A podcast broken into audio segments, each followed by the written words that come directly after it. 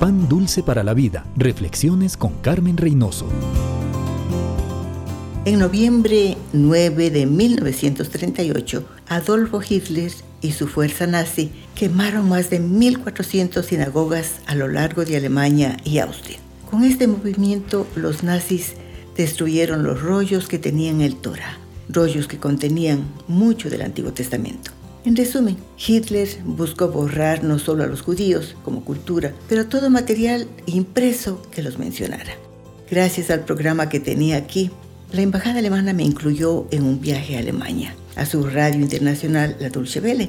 Estuvimos unas 12 comunicadoras latinoamericanas, dos de Ecuador. Aprendimos y dejamos una buena cantidad de programas para que ellos lo difundan.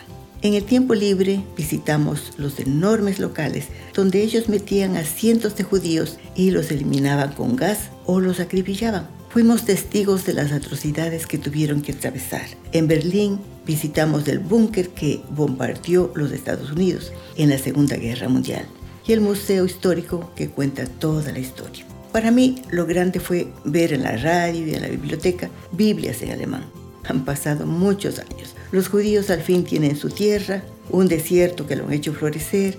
La Biblia nunca se perderá. Está viva en casi todos los países del mundo.